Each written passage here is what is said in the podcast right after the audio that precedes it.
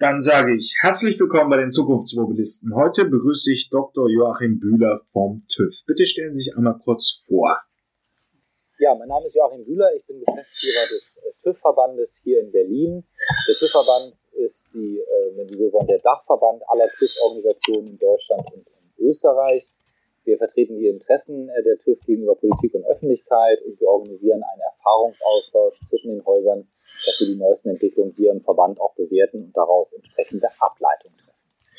Ja, ist natürlich ist die automobile Welt, die Mobilitätswelt ähm, ja mit drei Themen konfrontiert: Elektromobilität, automatisiertes Fahren, Mobility as a Service und irgendwie so als Deckschicht ist die Digitalisierung des Autofahrens immer noch so überall ein bisschen drin.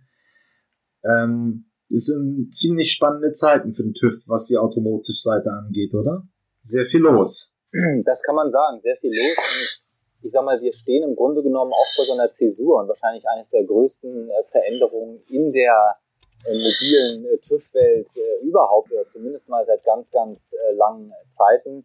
Denn die Prüfung, wie wir sie kennen, wie sie jedermann da draußen auch kennt, die Hauptuntersuchung, die wird sich in Zukunft massiv verändern. Solange das Auto noch Räder hat, noch Bremsen hat, solange es noch eine Karosse gibt, wird es weiterhin natürlich auch eine Prüfung geben, ob diese, diese Reifenprofile äh, dick genug sind, ob die Bremsen funktionieren, ob die Karosse nicht durchgerostet ist. Aber äh, neu hinzukommen ganz, ganz viele äh, neue Fahrassistenzsysteme, digitale Funktionen im Fahrzeug. Und diese digitalen Funktionen hatten in der Vergangenheit vor allen Dingen, äh, waren sie dazu da, das Wohlbefinden des Fahrers zu steigern, also Entertainment-Elemente zum Beispiel oder komfortablere Bedieneinheiten. Aber mit zunehmender Digitalisierung des Fahrzeugs werden diese Funktionen eben immer sicherheitsrelevanter. Denken Sie an den Abstandshalter, denken Sie an autonome Spurhaltesysteme äh, und vieles andere mehr. Das sind irgendwie Komponenten, die nicht mehr nur Entertainment oder Komfort, sondern da geht es auch um die Sicherheit. Und wie wir diese, ähm, diese neuen Funktionen prüfen, wie wir diese neuen Funktionen auch prüfen müssen, um die Sicherheit des Gesamtfahrzeugs festzustellen, da stellen sich ganz, ganz neue Fragen. Das ist immer weniger äh, Hauptuntersuchungen ist immer weniger Rost und Öl als viel mehr Bits und Bytes und damit verändern sich die Prüfgegenstände, also weg von physischen Gegenständen hin zu digitalen.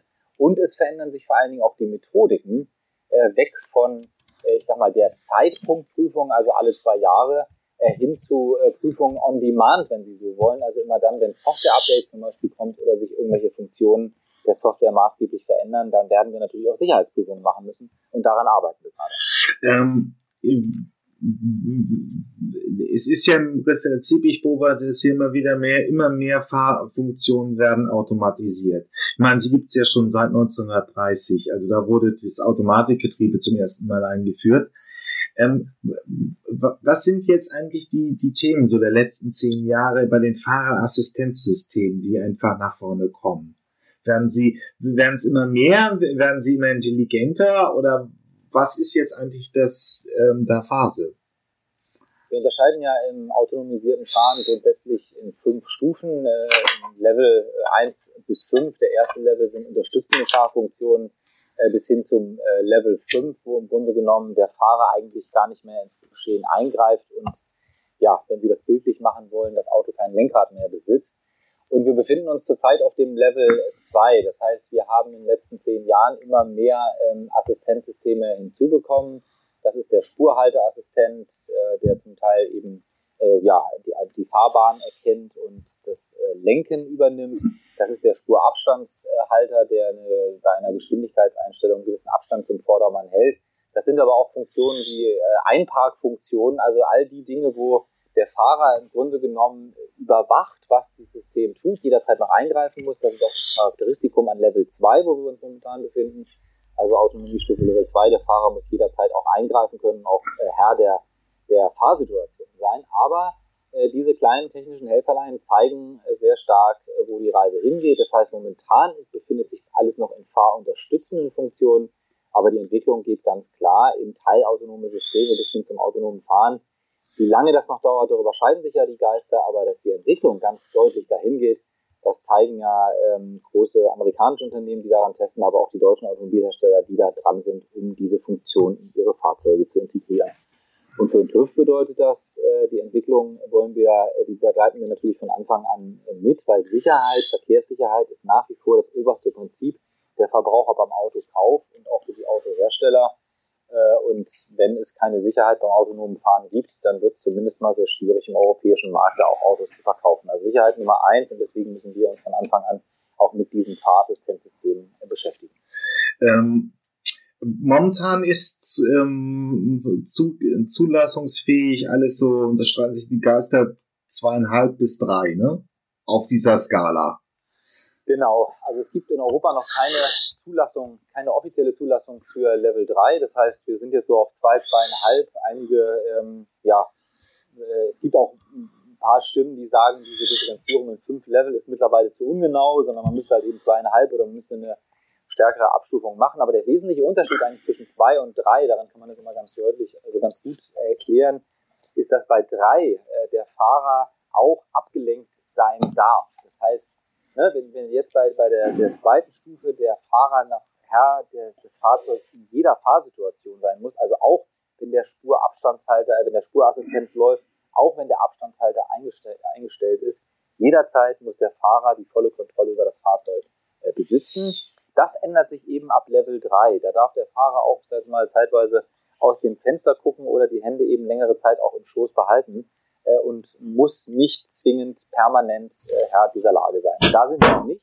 Da gibt es noch keine Zulassung äh, in Deutschland und auch noch nicht in Europa. Ähm, da gibt es noch ein paar rechtliche Fragen, die dafür geklärt werden müssen. Äh, und es müssen noch ein paar technische Sachen hier geklärt sein, bevor wir Level 3 Fahrzeuge in Europa sehen. Aber der, der TÜV berät ja auch in Zulassungsfragen. Was muss eigentlich noch kommen, damit eine Zulassung auch von Level 3, also dann praktisch der nächsten logischen Ausbaustufe, ähm, was muss da erfüllt werden? Also das eine sind die technischen äh, Aspekte, das heißt, also das Fahrzeug muss natürlich dann auch in der Lage sein, wirklich vollständig autonom zu fahren. Das heißt, äh, auch komplexere Verkehrssituationen äh, beherrschen und oder äh, in der Lage sein, so auf euch aufmerksam zu machen, wie sich diese Fahrsituation eben äh, an den Fahrer übergeben muss. Das eine technische Frage, die geklärt werden müssen. Es muss aber vor Dingen noch eine rechtliche geklärt werden, die auch eine technische Komponente hat. Das ist nämlich der sogenannte Fahrmodusspeicher, der eingebaut werden muss. Fahrmodusspeicher, was ist das? Das ist im Grunde genommen ein, ein, ein wenn so wollen, eine, ein Datenspeicher, der ein Datum aufnimmt, nämlich die Frage, wird autonom gefahren oder fährt der Fahrer selbst? Das hat versicherungsrelevante Gründe. Stellen Sie sich vor, ein autonomes Fahrzeug oder ein, ein Fahrzeug baut einen Unfall. Dann ist die Frage, wer ist schuld an diesem Unfall? Und wenn der Fahrer selbst gefahren ist, dann äh, betrifft eben den Fahrer. Sollte das autonome System gefahren sein, dann ist es eben der Hersteller. Und dieser Data Recorder, dieser Fahrmodusspeicher, der muss noch rechtlich, ähm, der ist, da gibt es eine Verordnung aus dem Bundesverkehrsministerium, die wir alle warten, der muss ausbuchstabiert werden, wie der aussehen soll, was der genau aufzeichnen soll und vor allen Dingen auch, wer diesen Fahrmodusspeicher auslesen darf. Denn eins ist klar, weder der Fahrer noch der Hersteller dürfen eigentlich auf diese Daten Zugriff haben, weil beide sind ja im Falle eines Unfalles auch Interessierte, also haben auch Interesse daran, äh, je nachdem, wie das, äh, wie das Ergebnis dann ausfällt. Das heißt, da brauchen wir eigentlich so eine Art Datentreuhänder, der sich diesen Fahrmodusspeicher dann auch unabhängig anguckt und im Falle eines Unfalls auch ausliest und damit dann klar ist, wer der Unfallverursacher tatsächlich war. Ähm, darauf, das will dann der TÜV auch werden? Oder geht es zur Versicherung oder wird dafür eine neue Institution geschaffen? Ja, das ist genau äh, unklar bisher. Das muss die Politik äh, regeln. Äh, wir sind als TÜV dazu, äh, also wir, wir, wir bieten das an, dass wir das übernehmen können, dass wir hier auch einen, einen Anwendungsfall sehen. Ähm, da gibt es unterschiedliche Sachen. Wir können entweder die Daten so zertifizieren, dass sie tatsächlich auch authentisch sind und eben äh, nicht von weder von Fahrer noch von Herstellerseite manipuliert worden sind, also eine Zertifizierung auf diese Daten legen oder auch selber Datentreuhänder sein. Auch das ist ein mögliches Szenario. Können aber auch Behörden sein, die diese, diesen Fahrmodus-Speicher dann hosten. Also das ist ein offener Prozess und da muss die Politik äh, eine klare Ansage machen, wie sie das ausgestalten möchte. Ähm, und dann stellt sich ja die Frage, das automatisierte Fahren verspricht ja ein bisschen auch die, äh, die äh, Unfallhäufigkeit zu reduzieren, weil man eben ähm, Datenauswertungen betreiben kann und dadurch eben die Fehler, die, die, das, äh, die im Algorithmus liegen, eben ausmerzen kann. Wie äh, gibt es da auch schon Ideen, wie das geregelt werden soll? Also beim, beim, beim automatisierten Fahren ähm, gibt es ja sozusagen die große Hoffnung, dass all die Unfälle, die durch menschliches ähm, Fehlverhalten ausgelöst worden sind, dass das die Technik im Grunde genommen löst. Wir haben ja ca. 3000 Verkehrstote in Deutschland äh, jedes Jahr. Nach wie vor, die Zahl ist zwar seit Jahren rückläufig, aber gleichwohl sind natürlich 3000 Verkehrstote, 3000 Verkehrstote zu viel. Äh, und vier. Und, äh, ne, wir versprechen uns auch vom autonomen System, dass es eben gewisse Fahrfehler vermeidet und dadurch eben zur Verkehrssicherheit beiträgt. Aber, und das ist eben das große Aber, ähm, die, die Fehler, die ein Mensch macht, sind mitnichten die gleichen Fehler, die ein autonomes äh, System macht. Und die Fehler, die ein autonomes System macht, konnten wir bei dem äh, Uber-Unfall in, Arizona ganz gut äh, beobachten. Da wurde ja die Radfahrerin von einem Fahrzeug erfasst und, und, und starb an den, an den Folgen. Und da hat die, die, die KI, also die künstliche Intelligenz, die im Grunde genommen das Fahrzeug hier gesteuert hat, hat äh, die Fahrradfahrerin eben nicht als Fahrradfahrerin erkannt, sondern als einen Gegenstand, der wie ein Blatt oder wie eine Tüte gewesen sein müsste. Und damit an das System gemeldet, keine Gefahr, beziehungsweise die Gefahr auszuweichen ist zu groß, also lieber drauf äh, halten und weiterfahren, äh, um den Fahrer drinnen letztendlich zu schützen. Das sind natürlich neue Fehler, die entstehen. Also wie gut ist die künstliche Intelligenz tatsächlich? Wie gut kann sie Verkehrssituationen überhaupt erfassen und erkennen. Das ist mal so eine Sache, also die Qualität äh, von dieser künstlichen Intelligenz, die muss natürlich stimmen. Und wenn ich das mal so in Bildern übersetzen darf, ist, wir brauchen dann auch so eine Art Führerschein für künstliche Intelligenzsysteme, damit die auch die Verkehrssituationen sicher äh, beherrschen. Und das ist das eine.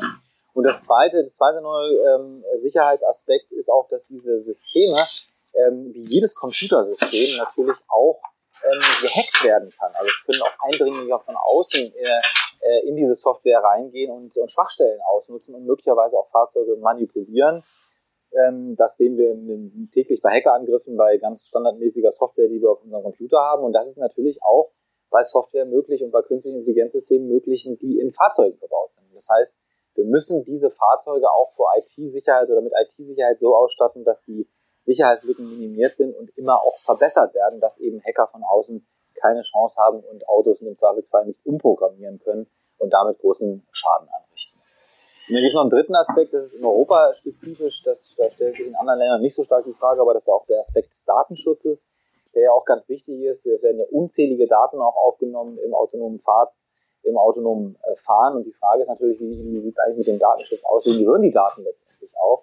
Und wie schütze ich den Fahrer, der da drin auch ein großes Interesse hat, dass seine Daten auch bei sich behalten? Also das ist auch noch ein Aspekt. Wie geht, wie geht die Systeme, wie geht die Software mit Datenschutz um? Und auch das wären Aspekte, die man sich in so einem autonomen Fahrzeug genauer anschauen müsste. Ähm, ja, das ist ja dann die Frage. Wie viel Fehler darf man in diesem Führerschein für die KI denn haben? Ja, das ist eine gute Frage. Wir haben äh, die, ähm, die, die, also die Deutschen, wir haben eine, eine Bevölkerungsumfrage gemacht vor äh, wenigen äh, Wochen und da sieht man, dass die Fehlertoleranz äh, gegenüber KI-Systemen im Auto wahnsinnig gering ist. Also die Leute erwarten, dass die Systeme so gut wie fehlerfrei arbeiten. 90 Prozent sagen oder knapp 90 Prozent der Bevölkerung sagt, dass KI darf da keinen Fehler machen. Und das ist natürlich auch klar, weil die, äh, wenn sie sich in ein Auto setzen, das autonom fährt, dann wollen sie natürlich auch sicher sein, dass damit äh, kein Mist gebaut äh, wird. Sie haben ja heute schon autonome Systeme, denken Sie an die Seilbahn, ja, wenn ja. Sie im Skiurlaub sind. Das sind ja mehr oder weniger auch autonome Systeme und da erwarten Sie natürlich auch, dass die 100% sicher sind und dass es so gut wie keine Abstürze oder größere Unfälle dort gibt.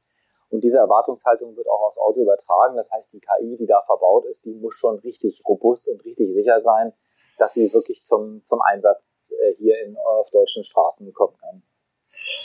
Ähm, ich höre so etwas äh, bei ISO-Normen von acht Fehlern bei einer Milliarde Kilometer. Ist das eine halbwegs realistische Annahme? Also das sind, äh, also es gibt unterschiedliche äh, Fragen von Fehlertoleranz. Es kommt auch immer auf den Fehler drauf an, was halt eben ein Fehler äh, ist. Ja, also ich sag mal, ist es zum Beispiel ein Beschleunigungsfehler, dass es, ne, dass, dass ein Verkehrsschild möglicherweise äh, statt 30 als 50er Zone erkannt wird und dann langsamer gefahren wird, oder ist es halt eben so ein Fehler wie eben dieser tödliche Unfall ja. Das muss man halt eben schauen. Ja. Aber grundsätzlich gilt hier der risikobasierte Ansatz. Das heißt, wir müssen die Systeme so trainieren, dass sie äh, dass sie ihre Fehleranfälligkeit bei den hochsicherheitsrelevanten Bereichen eben so gut eigentlich gegen Null geht. Das ist die Erwartungshaltung. Und da muss man schauen, dass man das eben äh, erreichen kann. Ja. es ist natürlich halt auch die Frage, ähm, wir haben uns praktisch an die dreieinhalbtausend Verkehrstoten gewöhnt. Es sind noch 400.000 Schwerverletzte. Ähm, aber wir haben uns eben noch nicht an die Fehler, die, wie viel werden es sein, 30, 40 Verkehrstote durch die KI. Das ist ein neues Phänomen, was natürlich in den Medien auch massiv äh, ähm, hochgekocht wird. Ja, das ist, äh, ich sag mal, das ist natürlich äh, klar, es liegt momentan sehr viel mediale Aufmerksamkeit auch auf diesen Fällen. Haben Sie völlig recht, verglichen mit den Verkehrstoten, die die Menschen machen, sind das äh, geringe Zahlen. Jetzt ist es natürlich auch so, dass auch autonome Systeme aber auch noch in sehr geringen Umfang äh, eingesetzt werden. Und ähm, da gibt's ja ne, die Wahrnehmung der Menschen ist die Realität und das sind die Erwartungshaltungen, die, die dann auch ähm, zu erfüllen sind, um auch solchen Autos hier zum Marktdurchbruch äh, zu verhelfen. Und nochmal, es gibt ja keine wirklich autonomen fahrenden Systeme zurzeit, sondern das ist ja alles noch Level 2. Das heißt, da reden wir noch über, über Zukunftsmusik und da schaut man sich eben genau an, wie diese Technik äh, funktioniert und, und läuft. Ähm, was wäre denn ein gangbares Szenario? Ich meine, es gibt ja nun ähm, Professor Schuh mit dem E-Mover kommt schon so langsam äh, in den ÖPNV herein, aber das geht auch noch um Shuttleverkehre meinetwegen aus einer Großstadt in die, äh, zum Flughafen und ständig wieder zurück, sehr eng abgegrenztes Fahrprofil. Es gibt jetzt die verschiedenen Tests, die Seemeile in Berlin-Tegel. Ähm, welche Szenarien sind denn jetzt eigentlich gangbar? Was ist schon halbwegs sicher? Was kann man überführen? Was kann man noch nicht überführen? Ich höre jetzt ein bisschen heraus, dass es noch ein sehr großer Schritt wäre, wirklich so die Individualmobilität, also das Auto vor der Tür, das wir haben, ähm, automatisiert abzu, ähm, ja, dass es voll automatisiert wird. Das ist sicherlich eine sehr ähm, weite Zukunftsversion in den nächsten Jahrzeh Jahren, Jahrzehnten. Aber was sind die nächsten Steps? Also das äh, grundsätzlich gilt, je einfacher und übersichtlicher eine Verkehrssituation, desto einfacher ist es auch für ein technisches System darin, sich zurechtzufinden. Warum gibt es so viele Tests in Amerika? Weil Amerika im Unterschied zu Europa die Straßen ja in der Regel, nicht überall, aber in der Regel, da wo sie häufig getestet werden, ja gerade und in Kreuzungen verlaufen. Das heißt, die Verkehrssituation vergleichsweise übersichtlich und die äh, besten Testergebnisse erreichen sie auch auf Verkehren wie zum Beispiel der Autobahn, wo sie eben keine Ampeln haben, wo sie eben keine Kreuzung haben, also wo im Grunde genommen ein Vergleichs vergleichsweise gleichmäßiger Verkehrsfluss Fluss, äh, herrscht. Und da ähm, erwarten wir auch die ersten äh, größeren, die ersten Anwendungsfälle im größeren Stil.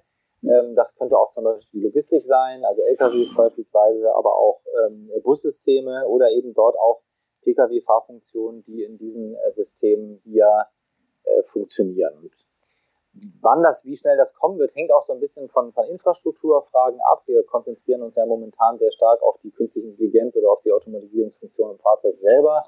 Was man nicht vergessen darf, ist, dass auch die Infrastruktur intelligent werden kann. Also wenn Sie zum Beispiel eine komplette, das komplette Autobahnnetz in Deutschland digitalisieren würden, das heißt äh, mit, äh, ähm, ich sag mal, Messstationen versehen werden, mit Sendefunktionen versehen werden, dann haben Sie natürlich auch da noch eine Unterstützung, die wir häufig gar nicht mit einberechnen, die so einen Prozess auch beschleunigen kann. In Städten und auf Landstraßen hingegen wird das mit dem vollautomatisierten Fahren ähm, ja, das wird wohl noch ein bisschen dauern, weil natürlich da die, die Verkehrssituation deutlich komplexer ist. Da haben sie Fußverkehre, äh, Fahr Fahrradfahrer, E-Scooter, also da sind viele, viele Verkehrsteilnehmer, äh, die so einen Verkehr beeinflussen. Und das ist natürlich auch für so eine Technik dann eben sehr, sehr komplex, hier den Durchblick zu behalten und da auf Nummer sicher zu gehen. Das heißt, also erwarten tun wir es vor allen Dingen erstmal auf Autobahnen und im Logistikbereich, dass da diese Fahrfunktionen eingesetzt werden. Die gibt ja jetzt schon im Lkw-Bereich sehr stark. Und die ganzen anderen äh, Bereiche, also städtischer Verkehr und andere, ähm, die werden vielleicht in einem People Mover Konzept, also diese autonomen Shuttles, ja, die zum Beispiel in Bad Birnbach, wo einer rumfährt, da wird es einen begrenzter, überschaubarer Bereich geben, vielleicht auch so Fußgängerzonen oder so, wo so ein autonomes Shuttle mit einer Schrittgeschwindigkeit oder 20 oder sowas durchfährt. Aber die Vorstellung, dass jetzt in den nächsten zwei, drei Jahren der sämtliche Individualverkehr in den Städten autonom abgebildet wird, der geht an der Realität äh, vorbei. Allein schon deswegen, weil die Deutschen ihr Auto auch ganz gerne äh, behalten. Durchschnittlich ist ein Auto in Deutschland zehn Jahre alt, wenn wir die Privat-PKWs äh, oder wenn wir die gesamte Pkw-Flotte in Deutschland anschauen.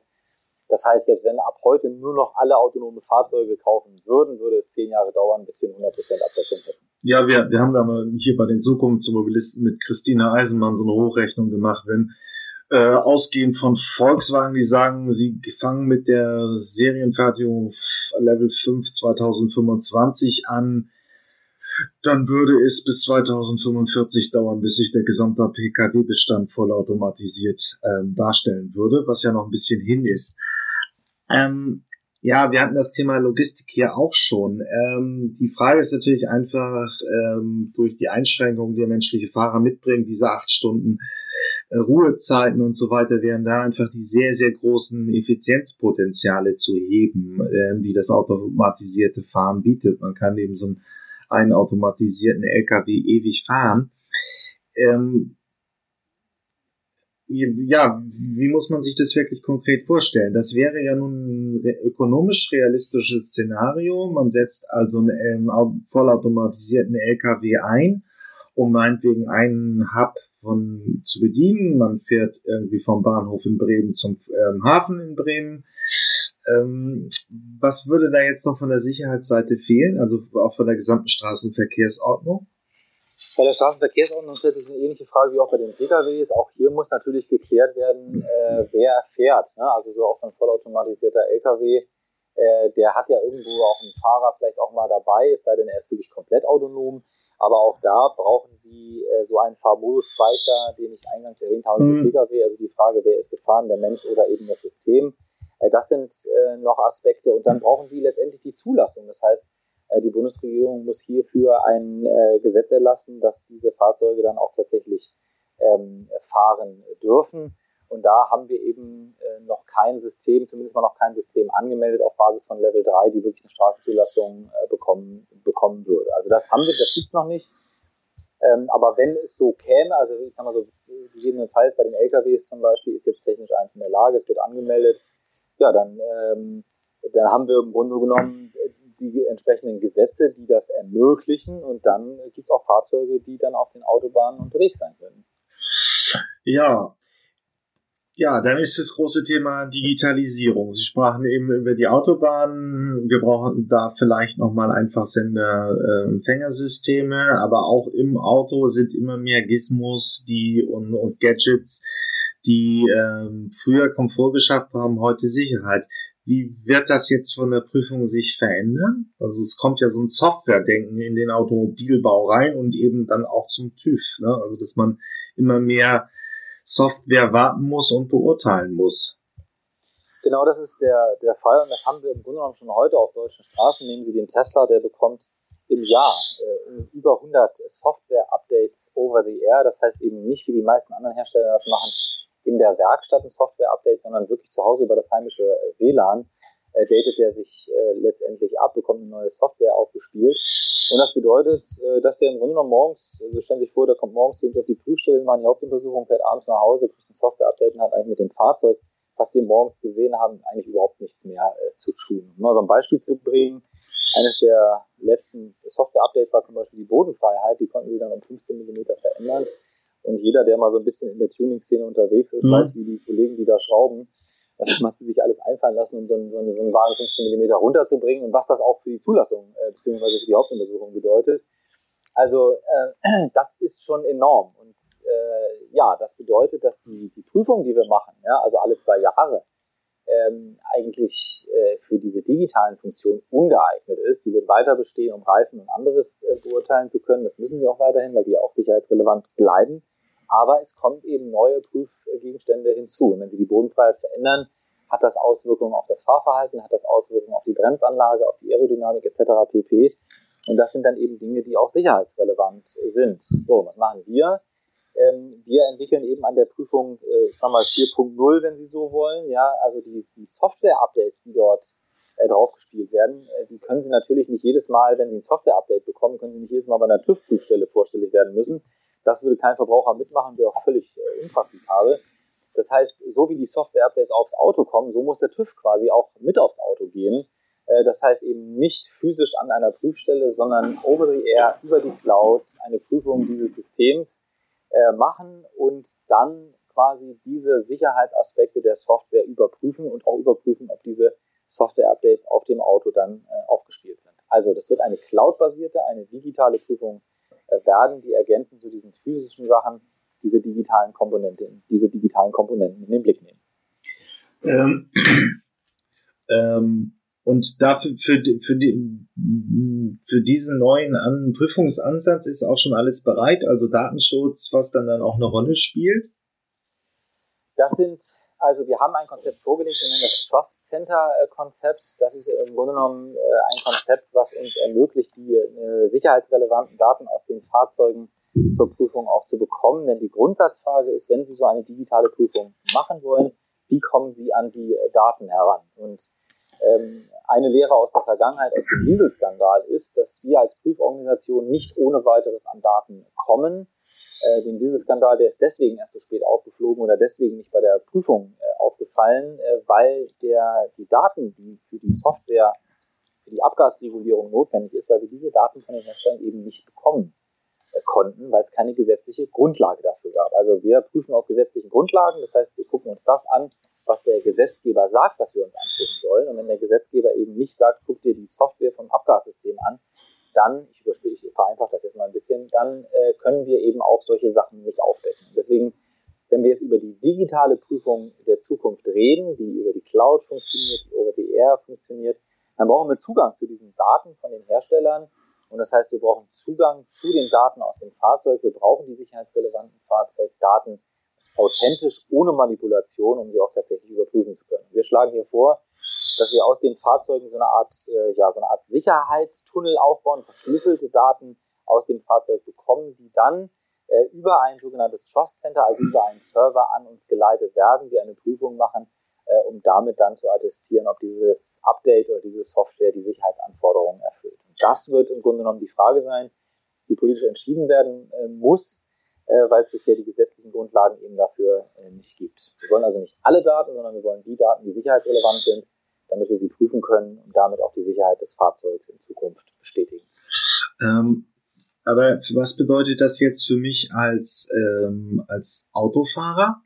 Denn wenn, wenn Tesla mir ein Update aufs Auto spult und praktisch die Bodenfreiheit sinkt, ich baue einen Unfall, ähm, das Auto hat sich massiv verändert, das weiß jeder, der mal tiefer gelegtes Auto gefahren hat, bin ich dann ähm, noch, hafte ich noch komplett durch oder ist es schon Tesla? Hm. Ja, das ist ein, ein sehr schönes Beispiel, eine gute Frage. Natürlich ähm, werden dann solche Dinge äh, nicht individuell dem Verbraucher, also das wird wahrscheinlich gar nicht möglich sein, dass der Verbraucher jedes Mal, der kann ja auch gar nicht, häufig gar nicht beurteilen, was für eine Art von Software-Update wurde da jetzt gemacht, ja. Bei der Bodenfreiheit merken Sie es vielleicht noch, aber vielleicht andere sicherheitsrelevante Dinge, die Sie gar nicht äh, feststellen können. Das heißt, da müssen wir eine Lösung finden, die jetzt nicht auf dem, die jetzt eben äh, mit den Herstellern äh, gemeinsam eine Lösung finden, die dieses System so verbraucherfreundlich macht, dass im Grunde genommen für den Fahrer der muss ein Update bekommen und dieses Update muss sicher sein. Und da muss er sich nicht selber drum kümmern, sondern das muss im Vorfeld geklärt werden.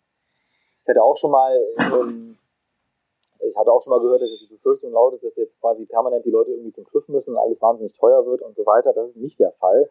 Ganz im Gegenteil, sondern äh, wir gucken, dass wir diese, diese Prüfungen over the air genau so machen, dass sie halt eben äh, sich in den, die Lebenswirklichkeit auch so eines Fahrzeugs einbildet, das einbindet, das heißt eben nicht für jedes Update zu einer Prüfstelle fahren, sondern das muss quasi mit dem Update selber kommen. Und wir müssen das over the air machen und dafür muss auch der Hersteller mit in die Verantwortung genommen werden, weil das der Verbraucher selber gar nicht beurteilen kann. Ähm, also im Prinzip ähm, bleibt, aber es bleibt der Grundsatz im deutschen Recht eben noch erhalten. Ähm, ich als Autofahrer muss immer das Auto so führen, dass ich es verkehrssicher bewegen kann. Also ich muss mich auf solche Fragen einstellen oder also ich muss mich auf eine, also auf eine, äh, ähm, eine Tieferlegung von heute auf morgen eben umstellen, einstellen und sicher weiterfahren.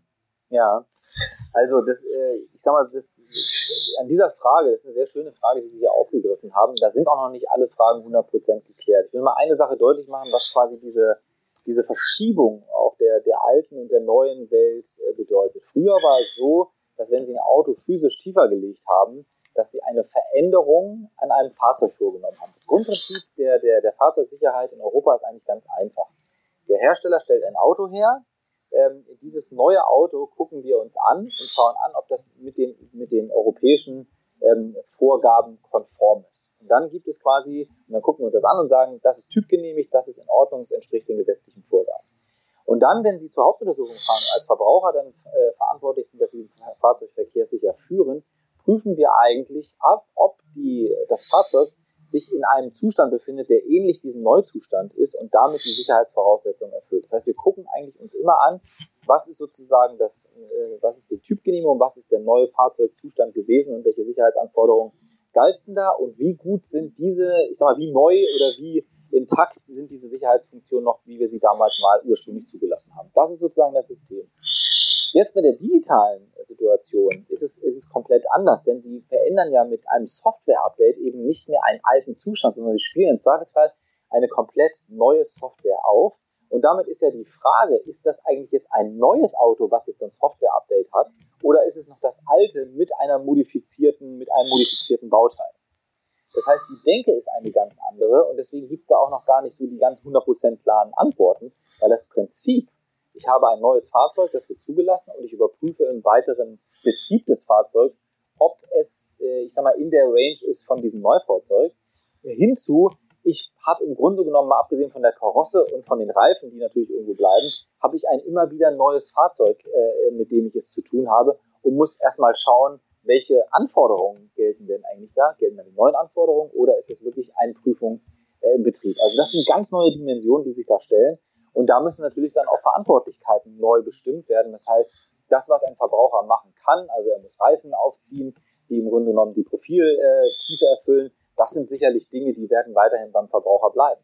Aber eine Software, eine Software so zu verändern, dass sie Funktionalitäten hat, die im Grunde genommen im Zweifelsfall im Hintergrund laufen und das Fahrzeug so massiv verändern, als wenn es ein Neufahrzeug wäre, das ist etwas, was der Verbraucher sicherlich so nicht leisten werden kann und da braucht es neue Lösungen.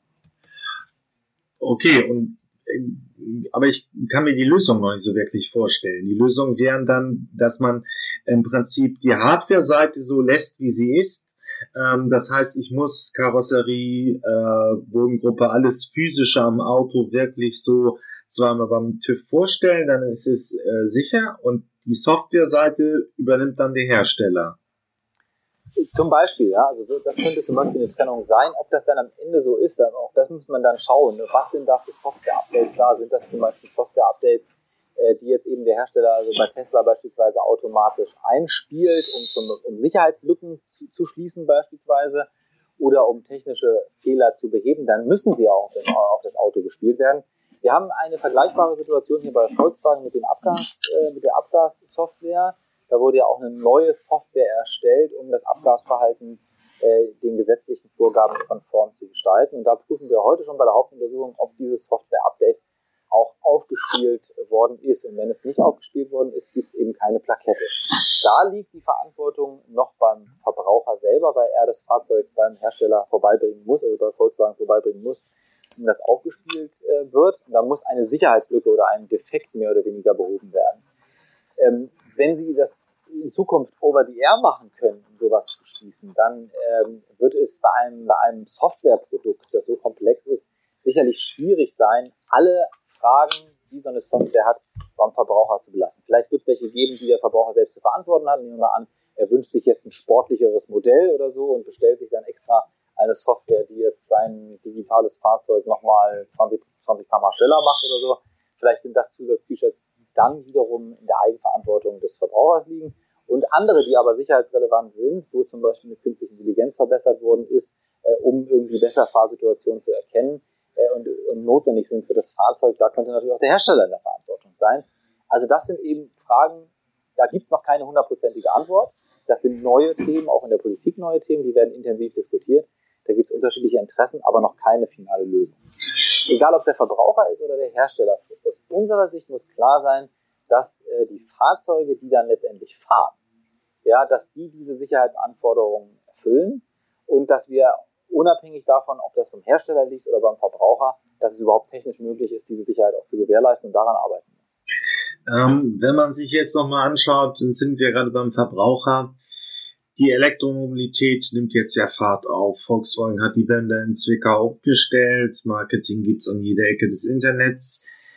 Ähm, ist, wie, wie, wartet, wie bereitet TÜV sich jetzt auf den wahrscheinlichen Markthochlauf vor?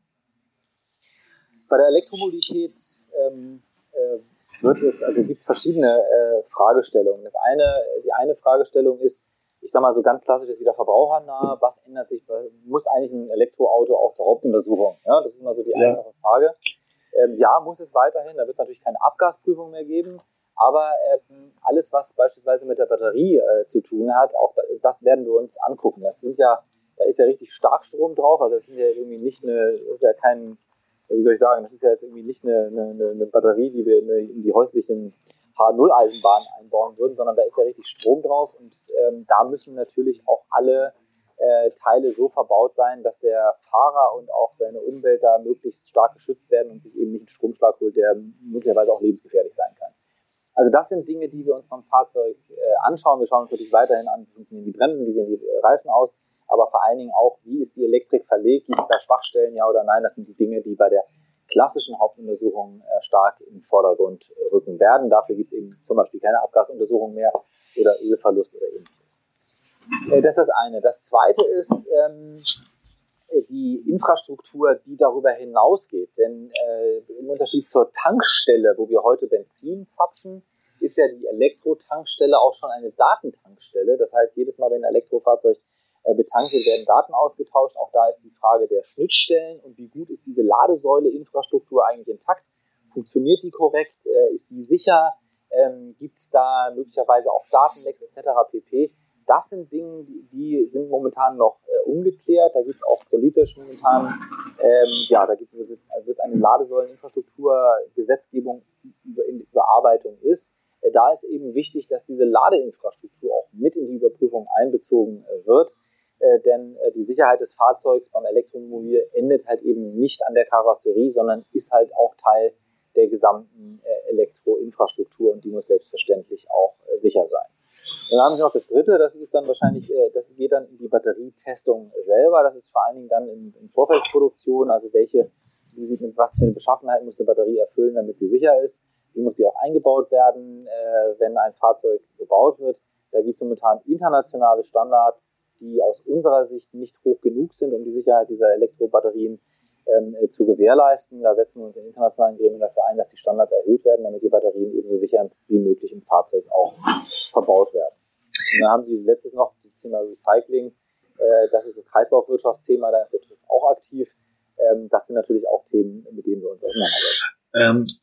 Ähm, ähm, hat der ähm, TÜV jetzt eigentlich auch schon die Möglichkeit für Privatkunden ähm, so durchweg äh, sich die Batterie testen zu lassen? Also ich kann mir ein Wertgutachten vom TÜV über einen Gebrauchtwagen geben lassen. Ähm, bei der, beim Elektroauto ist die Batterie halt das der zentrale Baustein. Das ist das wichtigste und teuerste Bauteil. Wenn das äh, nicht mehr ja, nicht mehr leistungsstark ist, kann ich das Auto praktisch wegschmeißen. Äh, Gibt es jetzt flächendeckend schon eine Testung? Nein, es gibt flächendeckend keine Testung und das wäre auch eine der Dinge, die wir bei der Hauptuntersuchung verändern müssten. Ähm, das eine ist, wir schauen uns die Sicherheit an, also kriege ich einen Schlag, um es jetzt einfach mal so ganz plastisch zu sagen, ja. wenn ich irgendwo an die falsche Stelle passe. Und das zweite ist, äh, wie leistungsfähig, das genau, was Sie ansprechen, ist eigentlich mein Auto noch, weil das bestimmt natürlich maßgeblich den Wert, aber am Ende des Tages auch eine Sicherheitsfunktion. Äh, denn wenn Sie, bevor Sie auf die Autobahn fahren, angezeigt bekommen, Sie haben noch eine Reichweite von 200 Kilometern, am Ende des Tages sind es nur 50. Und zwar nicht, weil Sie jetzt voll auf die Tube gedrückt haben, sondern weil die Batterie einfach an Leistungsfähigkeit so massiv verliert, dann ist das auch ein Sicherheitsphänomen. Und deswegen setzen wir uns auch dafür ein, dass im Rahmen der Hauptuntersuchung auch diese äh, Leistungsfähigkeit der Batterie ähm, äh, überprüft werden muss. Äh, das Kraftfahrtbundesamt ist ja verantwortlich auch für den Prüfkatalog, den wir bei der Hauptuntersuchung abprüfen. Äh, und da ähm, setzen wir uns dafür ein, dass das eben bei Elektromobilität auch mit abgeprüft wird. Das ist gut für den Verbraucher, weil er weiß, wie stark ist seine Batterie noch und kann die dann auch zum Beispiel im Falle eines Wiederverkaufs des Fahrzeugs auch angeben. Hier bei der letzten Hauptuntersuchung, keine Ahnung, Leistungsfähigkeit der Batterie liegt bei 98 Prozent. Äh, einerseits, andererseits aber vor allen Dingen auch dieser Sicherheitsaspekt, dass ich auch weiß, wie gut ist die Batterie noch und wie weit komme ich damit tatsächlich auch, kann ich mich auf die Angaben verlassen. In der, in der Fachwelt wird es ja jetzt schon sehr viel breiter diskutiert, ähm, das Recycling-Thema zu haben. Wir sind jetzt circa bei 70 Prozent Recyclingquote, wollen zu 90. Ähm, Beschein wird der TÜV dann eine Bescheinigung erstellen, also inwieweit eine Recyclingquote erreicht worden ist oder was ist, ist da das Aufgabenfeld der, der des technischen Prüfvereins? Ähm, also äh, unterschiedliche Sache. Das, die Frage ist natürlich ähm, auch, wie, wie wird das ganze Entsorgungssystem äh, gemanagt? Wie ist da die Kreislaufwirtschaft ähm, muss, müssen da beispielsweise Kreisläufe geprüft werden, ob sie tatsächlich auch, auch eingehalten werden. Also wir sind jetzt nicht diejenigen, die technisch eine Wiederaufbereitung äh, machen, aber wir können natürlich schon äh, Prozesse bestimmen oder auch Händler oder auch ähm, Unternehmen äh, zertifizieren, die in diesen Recyclingprozess eingebunden sind und dann die entsprechenden Umwelt- und Recyclingauflagen der Behörden äh, auch äh, erfüllen. Ja, das ist, das ist ein, äh, ein Feld, was in diesen Kreislaufwirtschaft-Bereich äh, reingeht. Ähm, das ist beim Thema Recycling oder beim Thema Wiederaufbereitung. Also wir stellen natürlich dann auch, wir testen die Batterien auf ihre Leistungsfähigkeit und Qualität. Das machen wir jetzt schon. Wir haben große Batterietestzentren hier in Deutschland, aber auch äh, weltweit in China, in Singapur, äh, wo wir uns, wo diese Batterieproduktion ja stattfindet. Da prüfen wir auch die Sicherheit der Batterien. Also wenn Sie eine Batterie beispielsweise verschiffen wollen, dann müssen Sie gewisse Zertifikate nachweisen über die Sicherheit dieser Batterien, dass sie halt nicht ausläuft und dass damit kein, äh, dass die halt eben sicher auch ist und eben nicht beschädigt ist. Diese Zertifikate stellen wir aus und das tun wir natürlich dann auch, wenn so eine Batterie möglicherweise recycelt wieder in den Markt kommt. Also das hat verschiedene Aspekte. Einmal die Batterie selber, gucken wir uns an, in welchem Zustand ist möglicherweise ein recyceltes Produkt aber auch das zweite eben, wie sieht so eine Kreislaufwirtschaft aus, wie sieht so eine, so eine Recyclingkette aus, welche Vorgaben, welche Standards gibt es da, wer muss eingehalten werden, mhm. wer attestiert mir, dass es auch eingehalten worden ist. Ja, wir, das ist ein bisschen verwandt mit dem Thema, aber ähm, die ähm, haben jetzt auch eine, äh, die Autohersteller haben jetzt auch eine Batterie Alliance gegründet, um Nachhaltigkeitszertifizierung bei der Batterie durchzuführen. Ähm, ja, ähm, Entschuldigung, der, das ist auch ein ganz wichtiges Thema, ja, wo Sie das gerade sagen. Ja.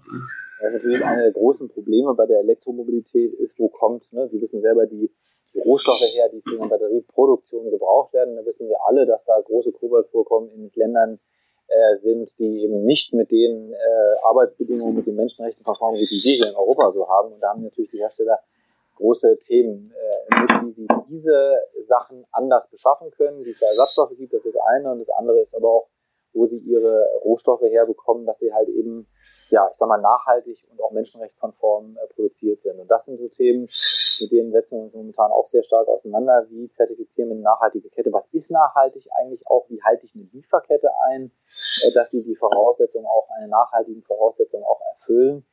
Da brauchen Sie letztendlich Standards, äh, die definieren, dass klar ist, was kommt da eigentlich hinten raus. Und Sie brauchen auch derjenige, der es überprüft, ob diese Standards tatsächlich auch eingehalten äh, worden sind.